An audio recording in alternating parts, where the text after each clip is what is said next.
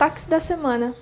Fala pessoal, estamos começando mais uma edição dos destaques da semana paulistana. Vem comigo para saber tudo o que rolou. Começou na última segunda, dia 12, a campanha de vacinação contra a influenza na capital. A primeira fase da vacinação inclui crianças, gestantes, puérperas, povos indígenas e trabalhadores da saúde.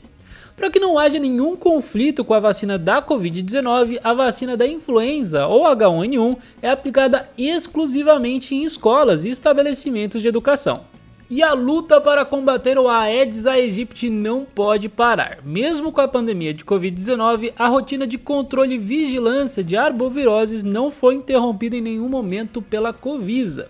Então se prepara para algumas dicas para ajudar nessa prevenção contra a dengue. Receba as equipes de prevenção na sua casa. Para identificá-los é só reparar no uniforme, que inclui um jaleco com o logo da Secretaria Municipal de Saúde e um crachá de identificação.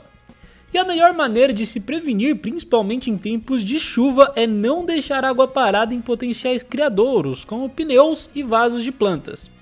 Ah, e você ainda pode ajudar denunciando locais com acúmulo de água parada e limpa pelo portal SP156 ou pelo telefone 156. E agora vamos falar de vacinação contra a Covid-19.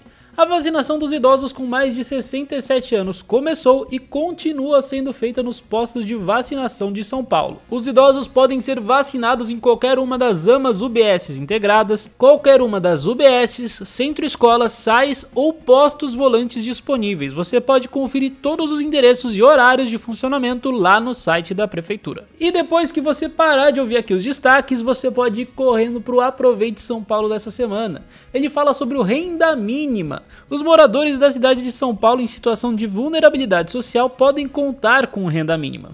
Você pode saber como realizar o cadastro do auxílio financeiro exatamente lá no Aproveite São Paulo. E voltando a falar de vacinação contra a Covid-19.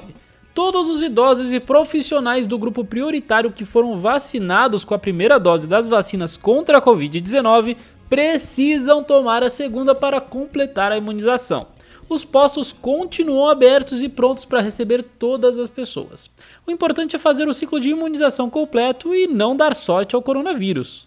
E fechando com mais vacinação contra a Covid-19, a partir da próxima segunda-feira, dia 19, começa a vacinação dos profissionais da área da saúde com 47, 48 e 49 anos de idade na cidade de São Paulo. A imunização inclui trabalhadores que atuam em espaços e estabelecimentos de assistência e vigilância à saúde, como hospitais, clínicas, ambulatórios, laboratórios e outros locais. Para agilizar o atendimento e evitar aglomerações, é necessário preencher o pré-cadastro no site do Vacina Já. E vamos finalizando por aqui, pessoal. Eu falo com vocês semana que vem. Até a próxima!